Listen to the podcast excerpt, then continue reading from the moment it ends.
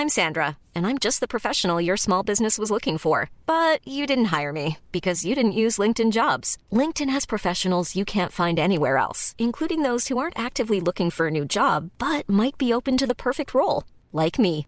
In a given month, over 70% of LinkedIn users don't visit other leading job sites. So if you're not looking on LinkedIn, you'll miss out on great candidates like Sandra. Start hiring professionals like a professional. Post your free job on linkedin.com/people today.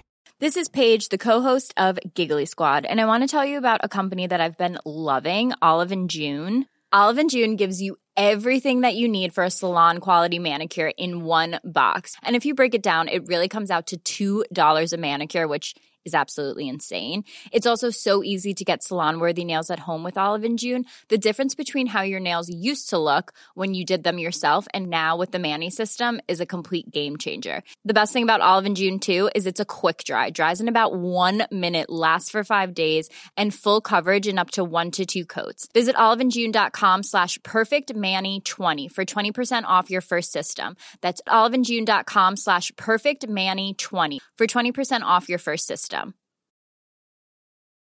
Millions of people have lost weight with personalized plans from Noom, like Evan, who can't stand salads and still lost 50 pounds. Salads, generally, for most people, are the easy button, right? For me, that wasn't an option. I never really was a salad guy. That's just not who I am. But Noom worked for me. Get your personalized plan today at Noom.com. Real Noom user compensated to provide their story. In four weeks, the typical Noom user can expect to lose one to two pounds per week. Individual results may vary. Bonjour à tous et bienvenue sur Anomia. On se retrouve aujourd'hui pour un nouvel épisode des juristes en herbe. Les juristes en herbe, ce sont de jeunes diplômés. Des gens qui viennent de sortir de la faculté et qui commencent tout juste leur vie professionnelle. Grâce à eux, vous allez avoir des conseils intéressants. Vous allez pouvoir vous rendre compte de la réalité du travail de collaborateur au sein de cabinets d'avocats ou la réalité de l'école d'avocat et la sortie d'études à l'université. Il est primordial que vous puissiez récupérer la substantifique moelle de l'intégralité de ce qui pourrait être dit au sein de ces émissions pour que vous l'adaptiez et que vous preniez réellement entre vos mains votre carrière juridique. Aujourd'hui, j'ai la chance de recevoir Paul Houdin. Paul Houdin, c'est un étudiant ou même maintenant un professionnel puisqu'il est presque diplômé de l'école de formation du barreau, qui a réalisé un Master 2 droit des affaires DJCE au magistère d'Assas. Il a ensuite été effectué une année à l'étranger dans la prestigieuse université d'Oxford en Angleterre, un an de master spécialisé en droit économique. Aujourd'hui, il a effectué des stages en marché de capitaux chez Gide et actuellement, il est en stage final chez Scadane. Son analyse est extrêmement prégnante et extrêmement intéressante. Il m'a appris énormément de choses car sa spécialité en droit boursier est vraiment complexe, mais vraiment super intéressante. Paul est également membre du think tank Droit et Croissance, mais je ne vous en dis pas plus et je vous laisse découvrir ma conversation avec Paul. Vous pouvez toujours, si vous le souhaitez, laisser 5 étoiles à cet épisode et laisser un petit avis qui me ferait vraiment, vraiment, vraiment plaisir. Je vous laisse découvrir cette conversation avec Paul Houdin. Bah écoute Paul, je suis heureux de te recevoir aujourd'hui. Donc Paul Houdin, tu es mon invité de ce jour et je suis vraiment content que tu aies accepté de, Merci, de mon plaisir partagé. Super. Est-ce que tu pourrais commencer par nous parler un petit peu de ton parcours universitaire, ce que Oui. tu as fait aujourd'hui? Alors mon parcours universitaire, euh, déjà je vais revenir un petit peu aux origines de ce parcours qui sont assez particulières. En fait, j'ai jamais eu une grande vocation pour le droit ou euh, une grande volonté de faire du, du droit absolument en sortant du lycée. Euh, ce que j'étais au lycée, c'est un étudiant pas, pas extrêmement bon, euh, qui était intéressé par l'économie, qui s'intéressait à l'histoire, etc. euh, mais qui n'avait pas vraiment d'idée euh, de ce qu'il voulait faire plus tard. Et en fait, moi je suis allé à la fac de droit parce que j'ai vu que c'était une, euh, bon, c'est une université, on peut y rentrer assez facilement. C'est pas cher. Euh, C'est pas, cher. Euh, on peut trouver du travail à la sortie, en plus en droit, et, euh, et en fait j'avais, c'était, enfin, c'était pour moi un moyen de faire mes preuves à nouveau. En fait, c'est-à-dire que vu que personne n'avait jamais fait de droit au lycée, pour moi c'était euh, juste un, en fait un nouveau départ. Je m'étais dit bon bah euh, j'ai rien fichu de mes années de lycée, maintenant c'est le moment de travailler et euh, je vais prendre ce nouveau départ là. Donc c'est comme ça, voilà, c'est avec cette passion incroyable que j'ai euh, commencé mes études de droit. Donc du coup, pas du tout par la vocation de vouloir devenir avocat Pas ou- du tout, pas du tout. En fait, j'ai voilà, j'ai pas, il y a beaucoup, j'ai beaucoup de potes euh, qui sont avocats aujourd'hui et qui ont grandi avec cette volonté de devenir avocat, avec la passion de la robe. c'est pas du tout mon cas. Alors j'adore le droit, hein, j'ai appris à aimer, mais mais j'ai jamais eu cette vocation. Donc, je suis, donc je, suis, je suis rentré en première année à Paris Descartes. Donc, bon, j'ai fait ce que j'ai prévu de faire, j'ai beaucoup travaillé. je me suis pris de passion pour le droit assez rapidement, en fait, même si c'était pas du tout ce que je voulais faire à la base. à la fin de ma première année, je suis, alors j'ai changé d'université, je suis parti à Paris 2, donc à SAS. Ouais. Euh, je suis aussi rentré au collège de droit, euh, voilà. Euh, c'était une, une, bonne année qui, m'a, qui était assez changeante parce qu'on n'avait pas du tout. je veux dire, à Paris 2, en fait, la méthode de travail n'est pas du tout la même qu'à Paris 5. Je me suis pris quelques claques, du coup, notamment au premier semestre. Ça n'a pas été évident, évident, mais bon, j'en suis tiré. Et je suis ensuite rentré au magistère, donc magistère juriste d'affaires. Qui ah, t'as fait le magistère des JCE du coup Voilà, c'est ça exactement. Ah, c'est, une, c'est, une, c'est une formation assez particulière. C'est une formation qui commence en L3 et qui se finit en Master 2. Donc euh, voilà, alors pour parler un petit peu du, euh, du cursus classique euh, pour nos auditeurs qui auraient une, pas forcément une, idée très claire de ce qu'est la fac de droit, en fait, il y a une première année et une deuxième année qui sont un tronc commun, donc avec quasiment aucune spécialité, si ce n'est quelques options à la marge. En L3, on commence à se spécialiser vaguement en choisissant droit privé, droit public. Master 1, on se spécialise encore plus en faisant droit des affaires, droit social, droit privé, etc. Enfin, voilà. Et ensuite, en Master 2, euh, alors là, c'est la spécialisation ultime. On peut faire du droit des affaires, on peut spécialiser même en droit financier, on peut faire beaucoup de choses. Et en fait, le magistère euh, suit un modèle un peu différent. En fait, on se spécialise dès l'L3. C'est-à-dire qu'on a a beaucoup plus de cours en droit des affaires que dans d'autres licences de droit privé classique. Euh, et, on suit, et en fait, on suit ce parcours de l'L3 au Master 2, et un parcours qui est construit en fait pour tenir compte du fait que les étudiants ont vocation à le suivre pendant 3 ans. voilà, enfin, c'est ce qui est une différence par rapport au, Master 2 plus classique, j'irais, euh, où euh, les étudiants ont suivi un tronc commun euh, pendant, enfin, tronc commun relatif, mais on, ont quand même suivi un certain, une certaine forme de tronc commun pendant 4 années et, ont aussi ensuite vocation à se spécialiser beaucoup plus vite. Ok, très clair. Et donc, du coup, donc, tu fais le magistère DGCE d'Assas, qui est un des meilleurs masters en France, avec le 214 à Dauphine et d'autres masters qui sont aussi à Assas d'ailleurs, qui sont tous quasiment à Paris. Et du coup, derrière, tu décides de faire quoi? Alors euh, derrière, j'ai pas tellement décidé de faire quoi que ce soit, j'ai plutôt suivi le petit chemin parce qu'en fait, il y, a un truc qu'il faut savoir, c'est que euh, en droit des affaires, enfin alors c'est peut-être vrai aussi dans d'autres filières, mais, euh, mais en tout cas, quand vous faites une formation droit des affaires, tout va être tourné autour, alors c'est ce qui est plutôt bien, hein, je veux dire, on en manque dans d'autres filières, mais tout va être tourné autour de l'embauche finale et de votre insertion sur le marché du travail concrètement. Et quand vous faites du droit des affaires, la vocation la plus naturelle généralement, c'est de devenir avocat d'affaires. Donc euh, on vous forme pour ça, on vous l'annonce très tôt, bah, au magistère on vous l'annonce dès L3, euh, et, voilà, en fait le but, enfin suivre, euh, en fait si vous voulez, suivre correctement ce type de parcours, ça consiste à aller ensuite se enfin rentrer très vite en cabinet d'avocat et acquérir une première expérience professionnelle. Donc c'est ce que j'ai fait, j'ai fait six mois, j'ai passé six mois chez, chez J dans, dans l'équipe marché de capitaux. je suis ensuite rentré à l'école du barreau, et euh, à l'école du barreau, j'ai suivi les cours, j'ai commencé à travailler, euh, j'ai commencé les travaux de recherche pour droit de croissance, dont je parlerai un peu plus tard. Euh, et voilà. Et ensuite, dans le cadre de l'école du barreau, il y a un truc qui s'appelle le PPI. Alors, j'ai jamais trop su ce que voulait dire l'acronyme, mais en fait, ça consiste à faire à faire un truc un peu différent, voilà, pour s'ouvrir l'esprit, parce que les avocats sont censés être ouverts d'esprit. En tout cas, c'est l'objectif affiché de l'école. Et, donc, j'ai passé, j'ai passé un an à l'université d'Oxford en master dans, le cadre, dans, ce cadre-là, en fait. et du coup, t'as appris quoi dans ce cadre? Alors, tout ce que j'avais pas appris en fait euh, à la fac à Paris. En fait, euh, euh, dans les facs, en fait, si vous voulez, dans les universités françaises, a, on donne une formation très technique dans le but de créer des avocats qui sont bons dès la sortie du master, en fait.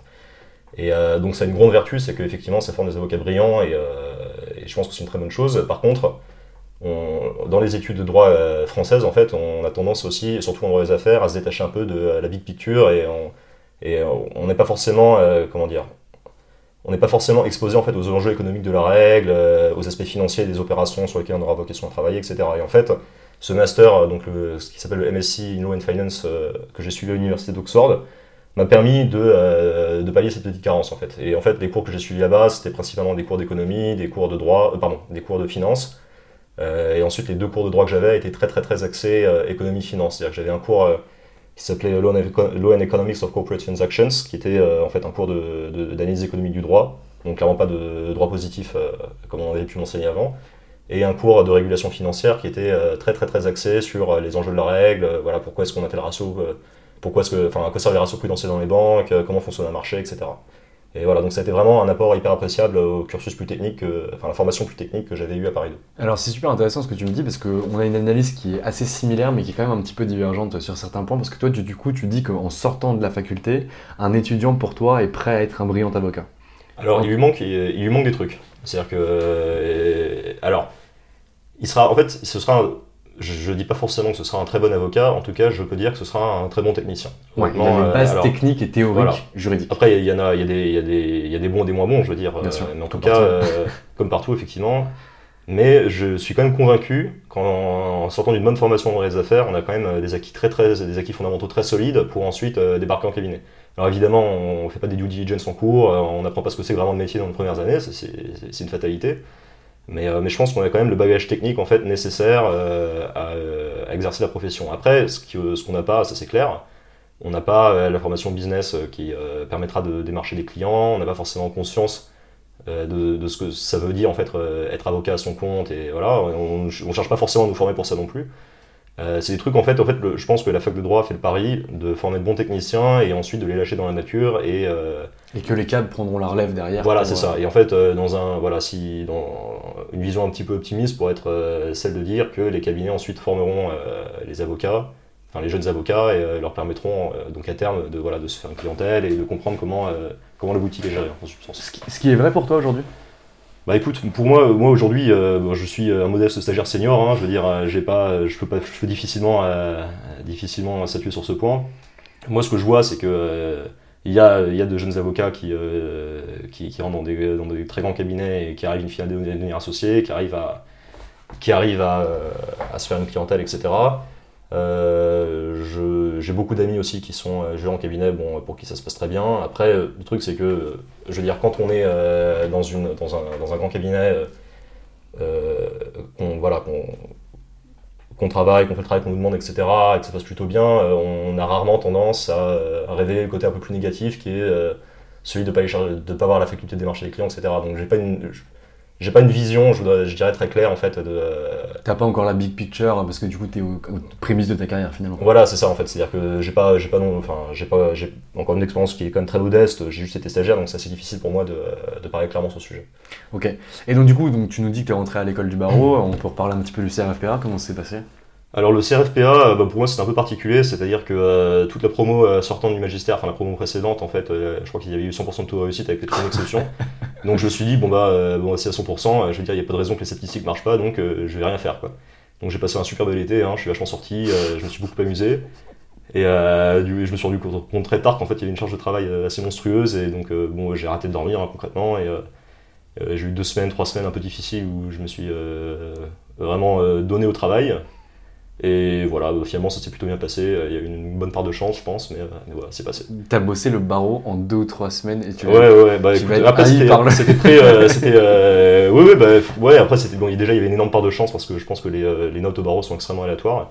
Et euh, il y a aussi autre chose, c'est que moi je l'ai passé avant la réforme. Donc c'était la réforme qui. Donc la réforme c'est, qui était.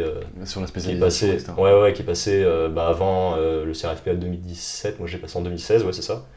Donc, j'ai passé avant cette réforme-là, donc euh, je peux difficilement. Alors, déjà, oui, alors pour les auditeurs, euh, travailler, hein, je veux dire, euh, je vous encourage pas à bosser en 2-3 semaines. Mais j'ai cru comprendre en plus qu'en plus, en fait, le barreau était devenu plus difficile depuis euh, l'époque où je l'ai passé, donc, donc voilà. Mais, mais bon. Donc, oui, ça s'est plutôt bien passé dans l'ensemble. Et donc tu valides ton barreau, ensuite tu fais ton premier stage chez Gide. en Alors, justement non, moi je l'ai, je sais pas si c'est toujours possible de faire ça, mais j'avais passé le barreau entre le master 1 et le master 2, en fait ouais, dans l'été- en fait. C'est toujours possible, bon, Ouais. bah, bon bah tant mieux, je pense que c'est une bonne chose. Enfin, une bonne chose de fait en fait, et, donc voilà en fait j'ai commencé en, en master 2 avec l'esprit quand même libre, je dirais. Voilà, c'était Et du coup le mois à Montpellier a dû être exceptionnel. euh, le mois à Montpellier a été euh, exceptionnel. euh, oui, oui, alors je me suis beaucoup amusé. euh, bon, euh, j'étais pas très très assidu. D'ailleurs, on me l'a, on m'a remercié avec un petit zéro dans la moyenne euh, au certificat. Mais bon, euh, voilà. mais bon, j'ai passé, un- en tout cas, j'ai passé un excellent mois et euh, voilà. Et c'était le principal finalement. Et c'était le principal. Oui, je, je regrette pas du tout de Donc- pas. Donc tu finis ton mag des JCE donc en 2017 si je mes calculs sont 2018 si 2017, c'est ça. 2017 si mes calculs sont bons ouais. Et ensuite donc tu rentres à l'EFB et tu fais ton stage chez Gide, c'est à ce moment-là où tu commences par le, le, le, le stage du coup en alternance avec tes cours. Alors, euh, alors pas tout à fait en fait, je suis rentré à l'EFB en janvier 2018, donc en fait le stage chez Gide ça, permet- ça me permettait de faire la passerelle entre la fin du Master 2 et le début des cours. En fait, j'ai fait, en fait, en juin 2017, j'ai fini le Master 2. Je suis rentré chez Gide en juillet, j'ai fini en décembre et j'ai commencé le EV en janvier. Ok. Et du coup, tu peux nous parler un petit peu de ton expérience au marché de cap chez Gide Donc, Alors, c'était euh, c'était assez, particulier, c'était une expérience assez intéressante. Bah, c'était la première fois que j'ai découvert un gros cabinet. euh, Enfin, j'avais- j'étais déjà allé chez Hogan Novels, mais en- voilà, c'était vraiment euh, limite stage de troisième. J'étais à la fin de la L2, donc je ne savais pas grand chose. alors, Gide, c'était c'était une expérience intéressante. Euh, ça m'a permis, en fait, ça m'a ça m'a donné goût au droit financier dans une, une assez large mesure. Euh, ça m'a aussi, euh, ça m'a appris que en fait en réalité je savais rien du tout et que euh, voilà une opération, euh, enfin je veux dire par exemple typiquement une émission de dette sur le marché, je savais pas du tout comment ça marchait, enfin voilà.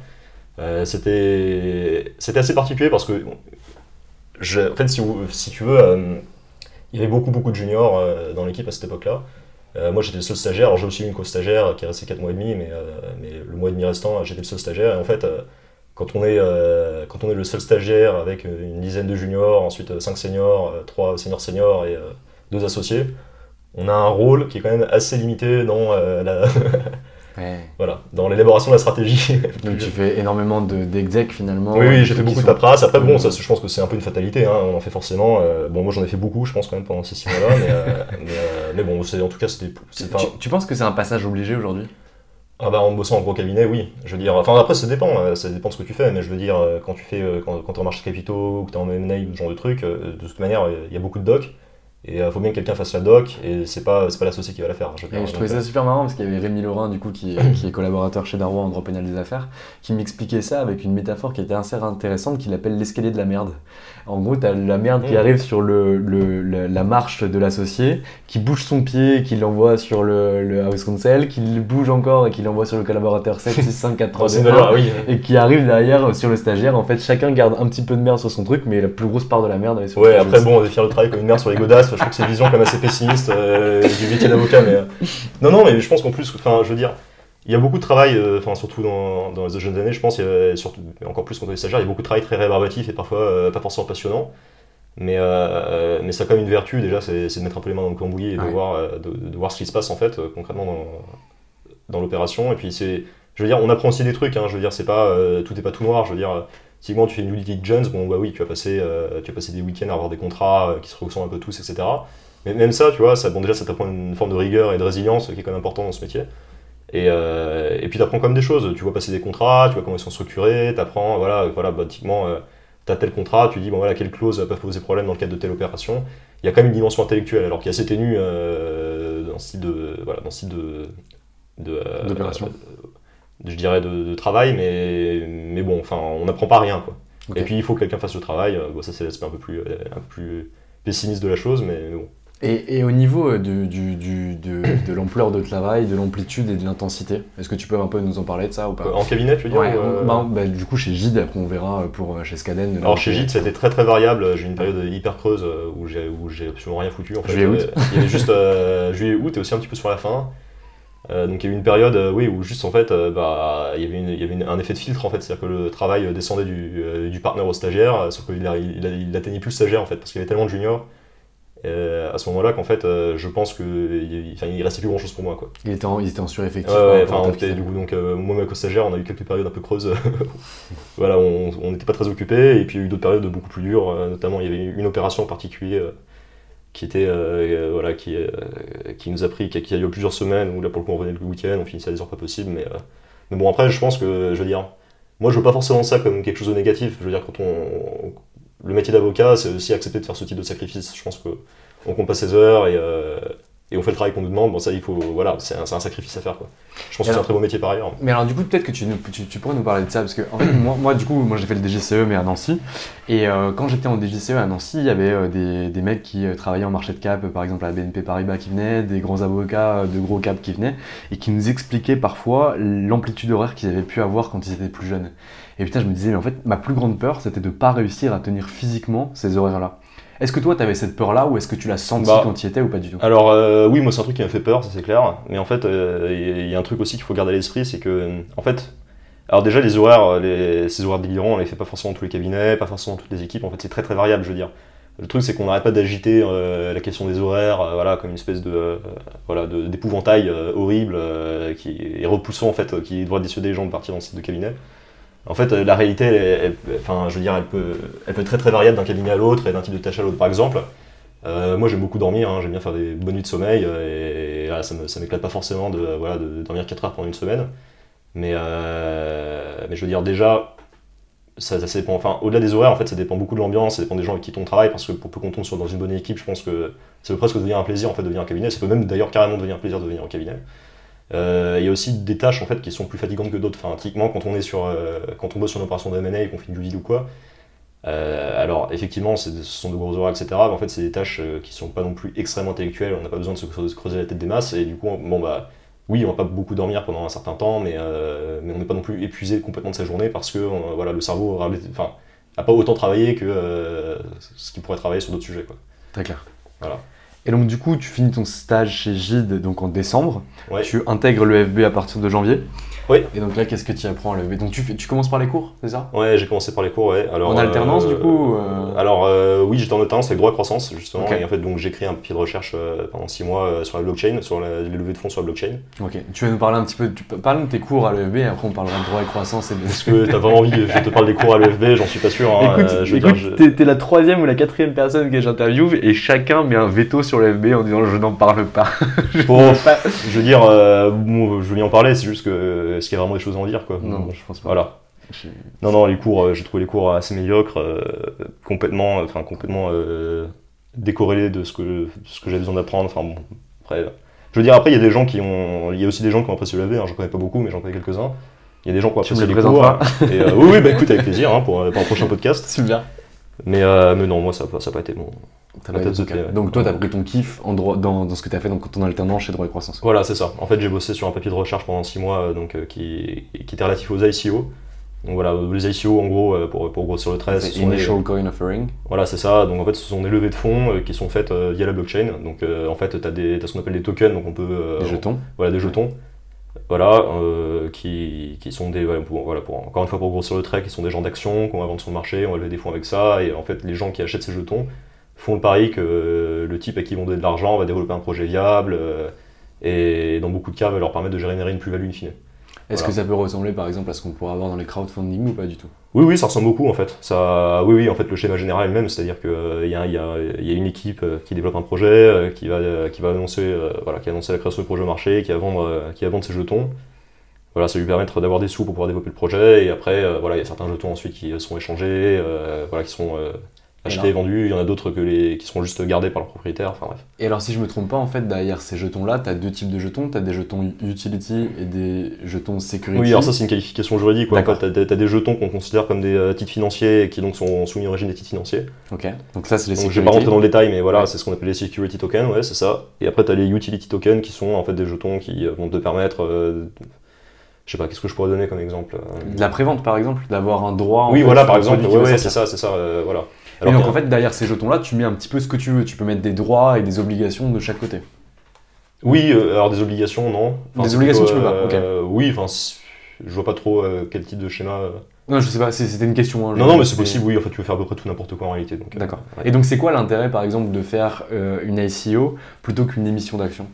Euh, pas grand Alors à la base, l'intérêt il était, euh, il était celui en fait. euh, en fait, à la base, on- enfin, dans les premières levées de fonds qui se sont faites avec la blockchain, en fait, c'est des levées de fonds qui n'étaient pas du tout régulées. euh, en fait, les, les, les, les porteurs de projets euh, donnaient pas beaucoup d'informations sur leur truc. Euh, juste ils vendaient les jetons et euh, ils, ils se, enfin, ils avaient pas du tout appuyé un prospectus ou quoi comme on peut le faire dans les introductions en bourse classiques. D'accord. Et donc en fait pour beaucoup de personnes c'était juste un moyen euh, de lever des fonds facilement sans être trop régulé. Alors après euh, il y a d'autres euh, il y a d'autres cas de figure, euh, je veux dire bon avec des gens là pour le coup des porteurs de projets un peu plus sérieux. En fait le projet ne peut pas exister s'il n'y a pas une multitude de personnes qui détiennent des jetons. En fait voilà pour l'idée c'est qu'en fait une blockchain fondamentalement c'est un genre c'est un réseau. Et, et en fait, ce qui, va, ce qui va permettre à ce réseau d'avoir la valeur, bah, c'est son nombre de participants et le nombre de personnes qui vont détenir des tokens et qui vont les utiliser. Donc voilà, en fait, la blockchain, c'était soit, enfin, c'est toujours soit un moyen de contourner la réglementation applicable, soit euh, de réaliser un projet qui ne pourrait pas être réalisé autrement. Concrètement, euh, voilà, pour, encore une fois, pour, euh, Pour schématiser. pour énormément. schématiser euh, de très. est-ce euh, ouais, est-ce que tu auras un exemple du coup d'application? D'application, oui, bah alors, euh, Par exemple, tu- ce que tu disais, par exemple, pour les ICO, donc euh, l'objectif à la base, c'était soit de détourner la réglementation relative aux- aux- aux- à l'offre publique, soit euh, à, à l'IPO. Et derrière, l'autre utilité, c'était que les projets ne pouvaient pas se faire sans que des tokens soient distribués à un grand nombre. Est-ce que tu aurais un exemple d'application par rapport à ça? Tout? c'est assez difficile à dire. Faudrait que, ça, fait, ça fait longtemps que je me suis pas intéressé au truc. faudrait Ok. que je- Parce que, ah oui, aussi une chose importante, c'est que moi je suis un grand sceptique des applications de la blockchain. Je pense que, je pense que c'est, voilà, que, au fond, euh, voilà, on, a- on a fait tout un pataquès, et le bitcoin, etc. Mais au fond, les applications euh, techniques vont être assez limitées. Ok. Donc, euh, donc voilà, je, enfin, Ok, bon, on va revenir un petit peu Ouais, du coup, ouais. sur droit et croissance, parce que du coup, tu fais son- ton papier du coup sur l'ICO avec droit et croissance. Oui, j'avais fait dans le cadre de droit à croissance Et, exactement. et tu peux nous parler un petit peu de droit et croissance? Oui, oui, tout à fait. Alors, euh, droit à croissance, donc c'est un, un institut de recherche qui a été créé en 2012 avec euh, la conviction que la règle de droit, en fait, l'élaboration de la règle de droit, surtout, donc, surtout en droit des affaires, ne peut pas se faire sans recours à l'économie. En fait, euh, l'idée générale, euh, si je peux la schématiser un peu, c'est de dire voilà, le droit, en fait, c'est le système juridique, la règle de droit, euh, voilà, pris, pris comme un objet distinct. C'est un peu un plan en deux dimensions en fait. Donc on a, voilà, on a, on a tout un tas de règles de droit qui s'enchevêtrent, qui donnent telle solution, etc. Et en fait, nous, notre conviction, c'est de dire qu'on ne peut pas raisonner en deux dimensions pour, pour apprécier en fait le bien fondé de la règle et, et ses conséquences en fait in fine pour l'économie dans son ensemble. Et en fait, nous, ce qu'on dit, c'est que euh, quand on fait de la recherche en droit, il faut ajouter une troisième dimension qui est celle de l'économie. Et, euh, en fait, le raisonnement économique euh, permet d'aller beaucoup plus loin dans les raisonnements relatifs à la norme et à son utilité et à ses conséquences. Et nous, c'est ce qu'on fait en fait. Donc c'est sur la base de cette conviction en fait que le droit à croissance a été créé. Donc moi j'ai intégré, intégré ce truc-là en 2000, euh, je sais plus, 2017.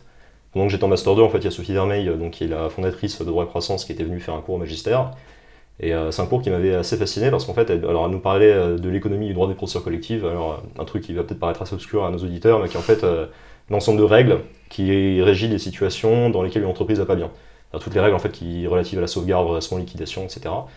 Et euh, en fait, elle nous avait fait une présentation de deux heures en nous expliquant pourquoi le droit des, collectifs, procédures collectives français euh, était, euh, complètement défaillant.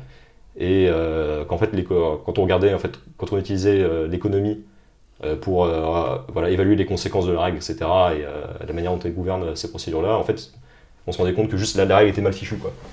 Et, euh, et en fait, c'est ça, en fait, enfin, cette intervention, vraiment, je me suis dit, bah oui, bah, tiens, c'est vrai. Enfin, nous, on avait eu euh, l'année passée un cours de procédure collective pendant un an.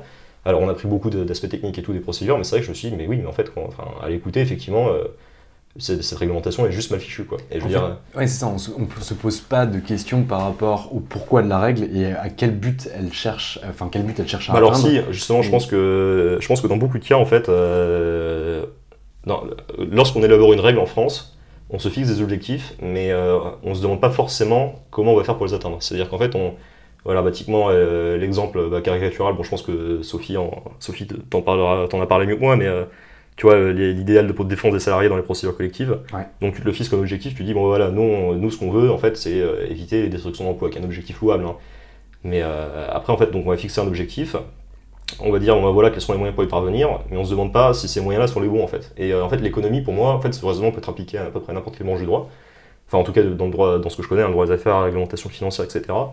Et euh, en fait, avoir un raisonnement économique, ça permet, euh, ça permet euh, d'éviter de, voilà, de tomber dans les bonnes intentions, de se fixer des objectifs qu'on n'arrivera pas forcément à atteindre. En fait, ça permet concrètement de se dire, bon, bah voilà, je veux dire, règle- quel va être tel impact de telle règle concrètement, en fait. Je veux dire, qu'est-ce que ça va changer concrètement de, Et qu'est-ce que ça va pouvoir avoir de néfaste aussi? Parce que là, par exemple, tu parles de l'intérêt des salariés qui doit être absolument protégé. Voilà. Quand on regarde finalement les créanciers, eux en pâtissent, alors que c'est eux qui investissent directement au sein de l'économie.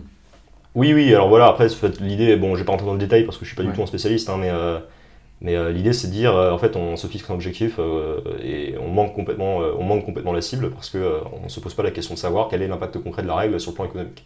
Ok, très Voilà, clair. pour rester très général. Et donc du coup, donc, tu fais ton papier à l'intérieur de droit et croissance, mais quel est l'objectif de droit et croissance? Est-ce que c'est uniquement un institut de recherche qui a pour objectif de travailler sur la norme et de comprendre euh, le droit de façon économique et de le changer? Ou derrière, est-ce que vous avez aussi une visée, je, je sais pas, politique, euh, de lobbying ou Bah, autre? de toute manière, la recherche, je veux dire, si on fait de la recherche euh, sans la diffuser, je veux dire, c'est pas grand intérêt. hein. On, on se retrouve juste à discuter entre nous. Et, euh, non, non, le but, le but de droit à croissance, c'est d'avoir un impact. C'est-à-dire que nos travaux de recherche, euh, on, on essaie, de- on, on les fait tester par des professionnels, euh, on les, on les présente aux autorités publiques, on essaie de faire changer les choses. Droit à croissance, c'est pas du tout euh, un institut de recherche poussiéreux où les, voilà, tel qu'on pourrait s'imaginer, avec des types dans une bibliothèque, avec des bouquins d'économie, des bouquins de droit, et voilà, qui cherchent à faire le monde de leur coin. Quoi. On essaie justement, bien au contraire en fait, on essaie de de pas de, pas être non plus trop dans la théorie générale économique juridique, mais vraiment de voir quels sont les, les problèmes concrets qui se voilà, c'est ça, les, les, problèmes concrets qui se posent en France et, et la manière en fait de les résoudre. Et, et voilà, je veux dire, naturellement, le but de tout ça, c'est ensuite d'avoir un impact sur la décision publique et, euh, et euh, d'influencer les décideurs. Et aujourd'hui, est-ce que vous en avez un ou est-ce que vous êtes écouté avec, euh, avec ce think tank? Oui, bien sûr qu'on oui, on est, on, est, on est écouté. Oui, ben, on, intervient pas mal au ministère de l'économie, auprès de l'Élysée, auprès des institutions européennes. oui, oui, bien sûr. Alors on a, on a enfin, notamment, bon, le, le, droit des procédures collectives, c'est quelque chose qui a été un peu au centre, de, enfin, qui est l'une des branches, je dirais, les plus, à succès du think tank. Euh, dans cette matière-là, typiquement, euh, oui, on a, eu, on a eu un impact assez, euh, assez, assez important. Après, il y a d'autres branches, enfin, je veux dire, il y a d'autres spécialités dans lesquelles, voilà, d'autres pôles qu'on est en train d'essayer de faire émerger dans d'autres branches du droit, qui là, pour le coup, sont un peu plus naissants, on essaie un petit peu de se situer. Et... Comme le droit boursier, par exemple? Le droit boursier, oui, alors, le droit boursier, c'est pas forcément le meilleur exemple, mais typiquement, voilà, y a, y a, on, a, on, a, créé un pôle qu'on appelle pôle innovation chez Droit Croissance. On n'a pas encore une présence voilà, hyper importante au niveau de toutes les problématiques tech, financement de la tech, etc mais on est en train d'essayer de développer cette activité euh, pour avoir à terme en fait un impact, euh, un impact sur la manière dont la réglementation est élaborée à ce niveau-là. Très clair. Donc, tu es toujours chez Droit et Croissance aujourd'hui. Tu finis ton alter... enfin, tu finis tes cours en alternance avec ton PP, euh, avec ton, je réponds n'importe quoi. Tu finis tes cours en alternance avec Droit et Croissance. Et ensuite, du coup, tu engages sur ton PPI. Et ensuite, oui, du coup, ensuite, je suis rentré en master à Oxford en septembre ouais, c'est ça. Donc ce que tu nous disais tout à l'heure, qui t'a apporté énormément de choses pour voilà, analyser. Et, euh, oui, effectivement, et puis ça m'a aussi permis en fait de me, de me rendre compte que chez Droit Croissance, on n'était pas tout seul à réfléchir de cette manière-là en fait. Parce que, euh, alors, chez Droit Croissance, donc, on a une approche qui est très très différente de ce qu'on retrouve euh, à l'université française classique. Mais en réalité, les raisonnements qu'on tient et le raisonnement économique qu'on tient, c'est un truc que les anglo-saxons appliquent depuis des dizaines d'années. Et euh, en fait, j'étais surpris de voir à quel point euh, les travaux qu'on faisait chez Droit Croissance étaient euh, alignés en fait avec ce qui se faisait, ce qui se faisait à Oxford. Et donc en fait, pour moi, dans un sens, Oxford, ça a été une continuation naturelle de ce que je faisais chez Droit Croissance. Ça m'a permis en fait d'acquérir des bases théoriques vraiment solides, enfin vraiment solides. En tout cas, plus solides que celles que j'avais auparavant. Et en fait, voilà, typiquement chez Droit Croissance, je travaillais sur des sujets concrets. Et ça m'a permis en fait d'avoir une, une première idée de l'économie du droit. Je lisais des bouquins de mon côté, etc. Donc ça, ça m'a donné une vraie formation universitaire en fait euh, sur ces problématiques-là, qui ont permis ensuite en retour euh, d'avoir de produire des travaux de meilleure qualité dans le cadre de droit de croissance. Donc un vrai échange en fait que tu as pu avoir, et du coup les, gens que tu as pu rencontrer aussi à Oxford avaient cette vision des choses, et donc du coup ont pu te faire performer niveau intellectuel, enfin, intellectuellement. Bah alors, euh, oui, oui, tout à fait. Alors il y a des gens qui ont, il y, a, je veux dire, à Oxford, oui, il y a beaucoup, il y avait, il y avait des, des, des, passionnés d'économie du droit qui qui étaient dans mon programme. Et beaucoup, en fait, en réalité, euh, beaucoup, de, beaucoup des étudiants étaient des avocats qui voulaient juste euh, voilà, avoir un bon nom sur le CV et euh, voir un petit peu autre chose. Quoi. Donc ils n'étaient pas passionnés par la recherche comme ça. pas forcément. Non, non, non. Bah, de toute manière, c'est pas, une, pas un master qui avait vocation à former des chercheurs. C'est un master qui était très professionnel et voilà, qui avait juste, qui avait juste vraiment pour objet de donner une culture juridique, donner une nouvelle dimension en fait à la culture juridique des étudiants. Et beaucoup des étudiants en question, en fait, ouais, sont vraiment des avocats qui, alors, ça peut, qui peuvent faire ça dans plein de cadres. Hein. Ça peut être une année de break, ça peut être euh, voilà, une formation en fait, pour accéder à un autre job derrière. Enfin, voilà. Ok, très clair. Donc tu finis euh, ton BPI à Oxford, tu viens en stage final, où tu vas euh, Je suis en stage final actuellement. Tu es actuellement en stage final. Et du coup, tu es dans quel département? Je suis en corporate. Ok, donc tu as, quitté le marché de cap pour le corpo c'est ça, bon, il faut voir un petit peu tout. Hein, donc, de toute manière, je veux dire, marché de capitaux, c'était un truc que j'avais, j'avais pas spécialement été c'est pas forcément euh, ce que je voulais faire en particulier, c'était juste plutôt une manière. Euh, c'est un, peu, ça c'est un peu fait euh, selon les opportunités qui se présentaient. Gîte, c'est un, très beau cabinet, qui marche capitaux est très bonne. J'ai eu l'opportunité d'aller chez eux. Donc voilà, à la base, moi, ce que je voulais faire, c'était vraiment du, corporate. Donc Skaden, c'est un peu. c'est un peu. Enfin, comment dire c'est un peu le stage qui colle avec ce que la manière dont je voyais mon activité professionnelle. Quoi. Ok, et donc tel que tu imaginais le, le, corpo, est-ce que chez Skaden, du coup, tu t'y retrouves ou est-ce qu'il il y a des trucs qui te font chier, il y a des trucs que tu aimes particulièrement, etc. Bah écoute, euh, c'est à peu près ce que j'attendais. Alors j'étais assez agréablement surpris en fait. C'est un cabinet que, enfin je pense qu'il bon, c'est évidemment un très bon cabinet, ça y a, y a, pas, pas à dire. Mais surtout en fait il y, a une super ambiance. Je pense que, je pense y a une ambiance de travail très saine. Alors bon, on fait des horaires euh, assez salés de temps en temps, mais bon ça c'est normal et je veux dire, voilà, ça se passe plutôt bien. Alors après. Bon, j'ai j'ai fait des, j'ai un job de stagiaire, hein, je veux dire, pour l'instant, j'ai pas non plus, euh, j'ai pas encore touché à des trucs euh, extrêmement techniques ou extrêmement intellectuels, mais, euh, mais bon, pour l'instant, ça se passe bien. euh, J'apprends le métier tout doucement. Quoi. Et tu travailles, c'est quoi tes missions un peu au quotidien en tant que stagiaire euh, chez Scaden en Bah écoute, euh, due diligence, ça c'est la grande mission. Ensuite, t'as des, t'as des recherches, t'as, tu fais un petit peu tout. T'as des recherches pour des clients, t'as du knowledge management, donc en fait, tu, tu contribues à, à la doctrine du câble voilà, c'est ça. Euh, t'as, t'as, un- petit peu tout en fait. Ce serait difficile, c'est assez difficile en fait de. Mais donc du coup tes tâches sont variées quand même, c'est pas ultra Oui, oui, c'est- plutôt tu varié. Non, non, six non. mois de... Non, non, bah écoute, jusqu'ici c'était plutôt varié. Après, ça, ça dépend des dossiers. euh, Enfin, les dossiers viennent et vont, et vont, et tu vois. Je veux dire, ce que je fais aujourd'hui, je ferai probablement quelque chose de complètement différent dans un mois. Enfin, je sais pas encore. Ok, et donc du coup les horaires de travail par rapport à Gide en marché de cap? C'est euh, plus régulier parce que chez Gide, j'avais vraiment eu une période très très dure euh, qui s'est ensuivie euh, d'un désert complet. Ouais. Là, c'est ça va, ça va. Ça, je, je fais des, je fais gros horaires, mais euh, bon, j'ai pas encore, euh, j'ai pas encore eu la chance euh, de rester jusqu'à 6h du mat. Et, euh, donc bon, on verra. non, non, mais ça arrivera peut-être, peut-être pas. Écoute, on verra. Ok super. Et donc là du coup tu vas finir ton stage fille euh, en juin si je me trompe pas Ouais, c'est ça, C'est ça. Ok, donc après du coup tu vas prêter serment Je vais, euh, oui, bah écoute, si tout se passe bien, il faut encore que je passe le CAPA. euh, bon, euh, ça, les- ça devrait bien se passer Ouais, enfin encore une fois, les stats sont en ma faveur. Cette fois, il faudra peut-être que je fasse un peu plus gaffe et que je prépare un minimum. C'est que- quoi C'est 98% de réussite et Je 2% sais pas, euh, qui réussissent pas, ils étaient malades, c'est ça Je sais pas, franchement, je pourrais pas le dire, mais bon, bon écoute, on verra. euh, on verra. Mais euh, ouais, en fait, je je j'ai vocation à passer le CAPA en.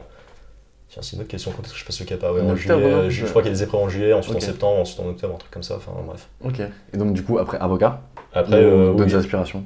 Bah écoute, euh, j'envisage de faire un doctorat à l'étranger. Ouais. Voilà, donc euh, j'ai envie de poursuivre en fait les travaux de recherche euh, que j'ai pu commencer chez Droit Croissance. Donc, euh, donc voilà, là, je suis en train de voir comment ça va évoluer. Ok, très clair. Et en fait, mon, mon- moi, mon but, en fait, bon, je vais pas sans rentrer dans le détail de ce que je veux faire dans l'immédiat après, après Scadon, après le CAPA, etc. Mais mon- juste mon but, en fait, c'est de continuer de la recherche, en fait, continuer de faire l'économie du droit parce que c'est ce qui me passionne. Et je pense que, enfin, je pense que quand on est juriste d'affaires, c'est vraiment un très, très bon moyen, en fait, de, de euh, comprendre le sens de la règle, aussi d'avoir un impact euh, positif, en fait, pour l'intérêt général, défendre, en fait, des idées qui, euh, qui, permettront de pousser dans le sens d'une évolution du droit qui soit favorable, en fait, au pays dans son ensemble. Et en parallèle de ça, oui, j'ai quand même vocation, je pense, à travailler en tant qu'avocat pendant au moins quelques années.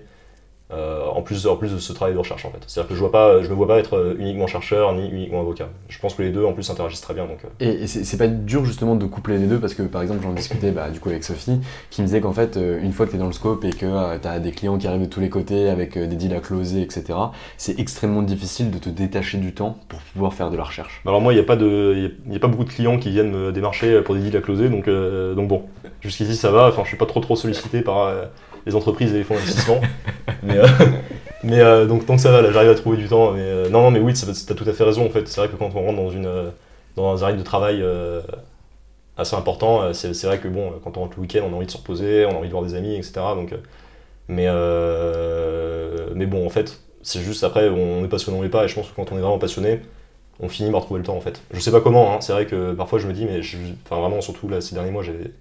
J'ai beaucoup travaillé, euh, Ouais. enfin je travaillais bah, du coup pour Sophie, en parallèle je travaillais, euh, je parlais CFA avec un examen de finance, en plus de ça je faisais des papiers de recherche, enfin, c'était vraiment très très très intense. Et, euh, et je pense que oui, voilà, juste quand on est vraiment passionné et qu'on tient à ce qu'on fait, enfin on finit par, on finit par se débrouiller quoi. Ok. Et aujourd'hui on, va, on va changer un peu de sujet, on va prendre aussi la big picture par rapport au métier d'avocat. Euh, Qu'est-ce que tu penses du métier d'avocat et de son évolution aujourd'hui? Son évolution par rapport à quand Son évolution par rapport à, à ce qui pouvait exister euh, il y, a, il y a 5 ans, par rapport à l'arrivée des nouvelles technologies, par rapport au legal tech, euh, par rapport à la norme qui est aussi en train de s'assouplir, par rapport à la réglementation qu'il y avait au niveau de l'avocat, par rapport euh, Ouais. à l'activité unique, par rapport à la publicité, par rapport à tout ça.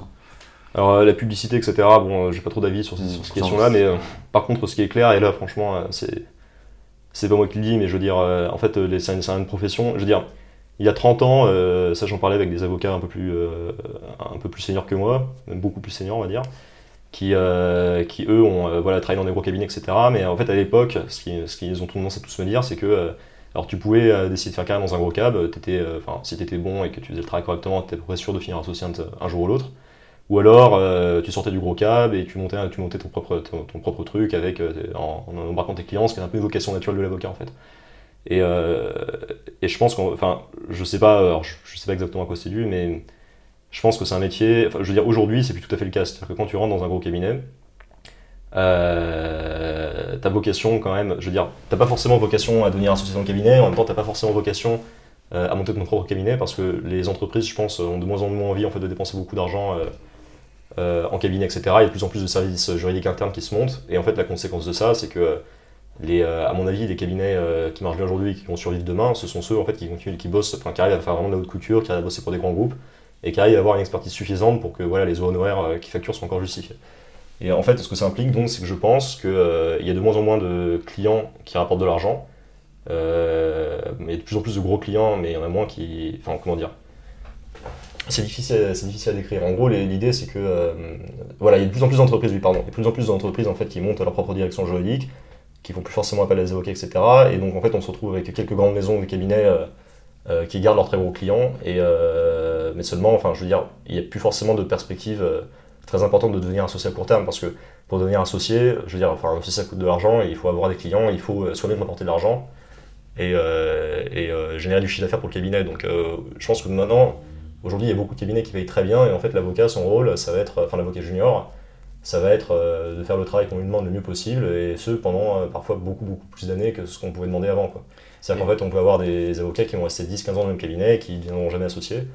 Euh, parce qu'ils sont très bien payés et qu'ils n'ont pas spécialement envie de quitter le cabinet, aussi parce que c'est de plus en plus difficile d'avoir ses propres clients et de faire du chiffre. Enfin voilà, c'est ma vision, euh, ma vision générale. Ok.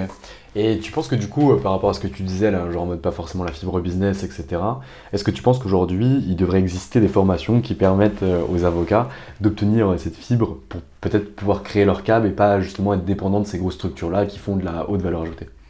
Bah écoute, euh, oui, pourquoi pas, je suis sûr que ce serait très utile en fait pour euh, les avocats qui se mettent à leur compte rapidement. Ça c'est sûr, je veux dire. Euh, puis ça peut aussi être utile d'ailleurs pour les avocats qui rentrent dans un gros cabinet et qui ont juste envie de commencer à développer une petite clientèle ou juste comprendre comment le cabinet marche. Ça c'est sûr que ce serait utile, bien sûr.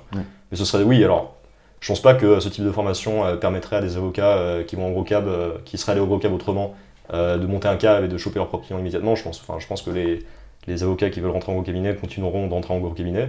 Mais par contre, je pense que ceux qui se retrouvent, enfin, qui, qui ont envie de monter leur structure très tôt et très vite, ils gagneraient beaucoup, oui, parce que les avocats n'ont pas de formation en comptabilité, ils n'ont pas de formation business, comme tu dis. Même pas de formation en gestion de cab ou autre, quoi. Non, non, tout à fait. Alors après, euh, bon, euh, j'ai pas monté mon propre cab et je peux pas dire euh, quels sont les.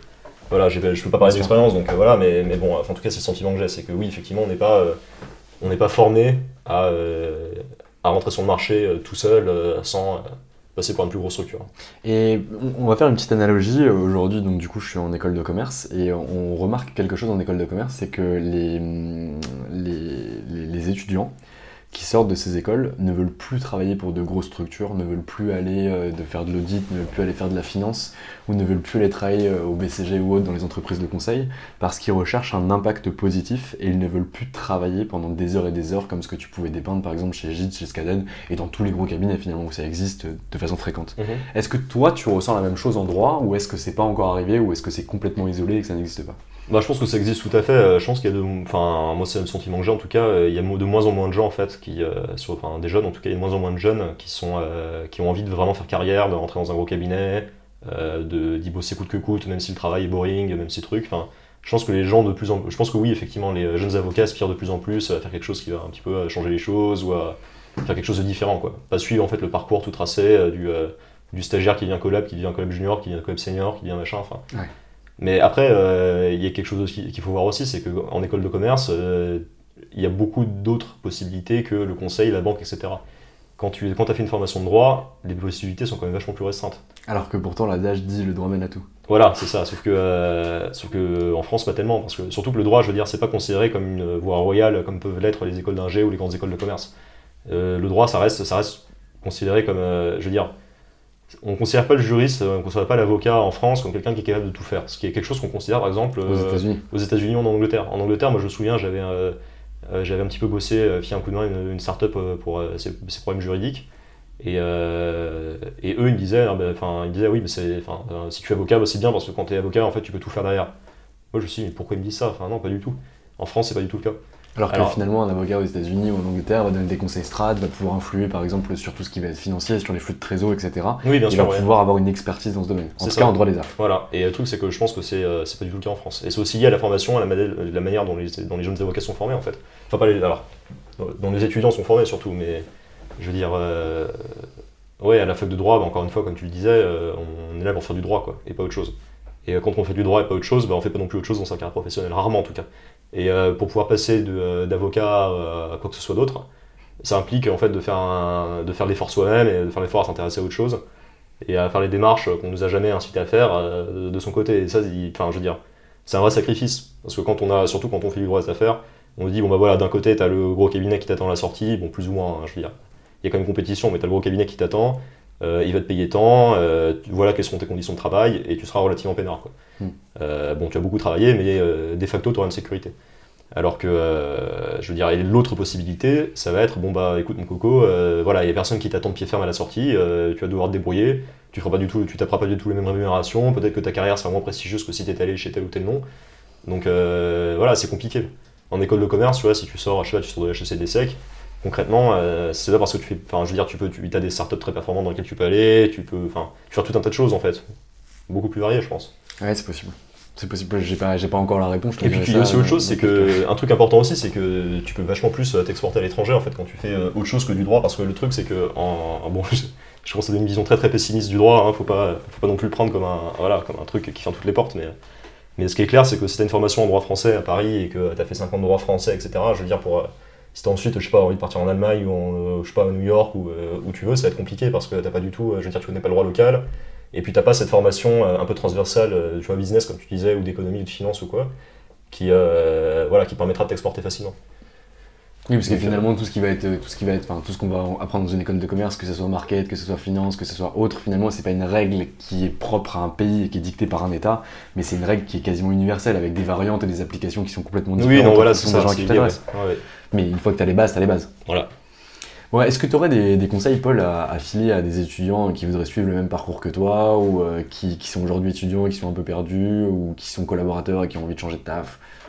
Bah Alors déjà, le conseil que j'aurais tendance à donner, euh, surtout aux étudiants dans leurs premières années, c'est euh, si ça vous plaît pas et si vous voyez ça comme une pain in c'est que vous avez le droit, c'est pas votre truc, juste faites pas du droit parce que la vérité aussi, c'est que c'est vachement pessimiste quand même ce que je suis en train de dire. T'as raison, non, non, mais c'est la réalité. En fait, le truc, pas. la vérité, la, réalité, en fait, c'est que euh, quand vous sortez de très très bonnes formations, euh, bon, vous avez comme des portes de sortie, vous pouvez dans des très bons cabinets, etc. Si c'est le droit que vous, si c'est le droit que vous voulez faire, et si c'est euh, dans un bon cabinet que vous voulez, si c'est dans un bon cabinet que vous voulez aller derrière, je veux dire, vous avez les moyens de le faire. Et, bon, encore une fois, je, moi, je, continue de penser que le, métier d'avocat est un très beau métier, même quand il exerce dans une grosse structure et même quand on a des tâches un peu rébarbatives à faire dans les premières années. Après, euh, quand on n'est pas dans cette situation-là, euh, c'est quand même, je veux dire, c'est un marché qui est quand même relativement bouché, le marché, enfin euh, le marché des avocats, surtout dans les premières années. Et, voilà, quand on n'atteint pas les bons masters ou qu'on n'arrive pas à développer les compétences qu'il faut, en fait, on, se retrouve sur le carreau assez vite, je pense. Donc, ça pardonne, c'est, le droit, je pense que c'est quand même une filière qui pardonne assez mal, quoi.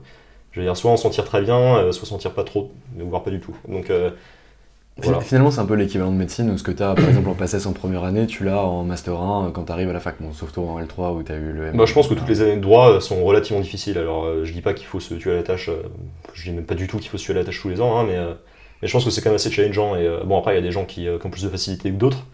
Mais ce qui est clair, c'est que ça demande un investissement, ça demande du courage et ça, demande, ça demande beaucoup de patience parce que, on, je veux dire, on ne on devient pas un bon juriste avant le Master 1, Master 2 et encore, je, encore on commence à comprendre un peu euh, à quoi sert tout ce qu'on apprend, mais vraiment, je pense, euh, à partir ouais, de l'L3 du humain. Quoi. Mm. Donc euh, en fait, il faut, je pense qu'il faut être assez résilient dans les premières années, qu'il faut, je pense qu'il faut pas lâcher l'affaire. Bon, si, si, vous détestez le droit, vous détestez le droit, je veux dire, il n'y a pas... mais après, il faut pas, faut pas vivre le droit. Je pense qu'il faut vraiment pas vivre ces études de droit comme quelque chose de pénible, comme un truc difficile, ou c'est super dur d'avoir des bonnes notes, etc. Je veux dire, si on est dans cette perspective, je pense que ça sert, ça sert juste à rien de faire d'aller à la fac de droit. Quoi. Il faut partir. Et ça, c'est un truc qu'on dit, qu'on dit pas assez, je pense. Non, on le dit jamais. Et puis la, preuve, moi, enfin, moi, je conseille surtout à tous les auditeurs, à chaque fois que j'ai l'occasion de discuter avec un jeune comme toi, c'est de faire des stages parce que finalement, c'est là que tu vas te rendre compte si la profession te plaît ou pas dans tel secteur ou dans tel secteur. La preuve en est, c'est que toi, tu as fait un stage chez Hogan, ensuite, tu as fait un stage chez J dans Marché de Cap, là, tu es chez Corpo. Donc derrière, tu vois un peu tous les scopes du droit des affaires qui existent et derrière, tu choisiras ta spé en fonction de ce que tu aimes. Et si tu l'avais pas vu à la base, si tu n'avais pas vu ce qu'était le métier, bah, tu n'aurais jamais su avant d'intégrer. Oui, alors c'est clair qu'avoir une expérience pro le plus tôt possible, c'est toujours une bonne chose. Hein. Ça, c'est sûr et certain, pas qu'en droit. Mais, de toute façon, euh, c'est nécessaire. Oui, bien sûr, ouais. ouais, Mais après, euh, Voilà. je pense que oui, on a à peu près fait le tour. Oh, nickel. Est-ce que tu aurais un contact à laisser euh, aux, auditeurs pour qu'ils puissent soit rentrer en contact avec toi pour euh, te poser des questions par rapport à MDJC oui, oui, ou par rapport à autre chose Oui, oui, avec plaisir. Donc Paul Houdin euh, Paul Houdin, oui, c'est ça. Sur LinkedIn, on peut sur, te trouver Oui, oui, un message sur LinkedIn, vous me trouverez. Eh ben écoute, nickel. avec plaisir. Parfait. Bah, écoute Paul, je te remercie, c'était vraiment super intéressant. Bah, et puis je te souhaite bonne continuation, bonne chance pour ton doctorat et pour ta fin de stage chez, chez Scaden. Et voilà, c'est fini pour aujourd'hui. J'espère que cet épisode vous a plu et qu'il a été pour vous source de beaucoup de création ou source de beaucoup d'apprentissage par rapport à ce que vous pouvez connaître au sein des cabinets d'avocats. On se retrouve jeudi pour un nouvel épisode des Barons du Barreau. Vous pouvez nous suivre sur nos réseaux sociaux et également laisser une petite note à cet épisode. Très belle semaine à tous. Au revoir.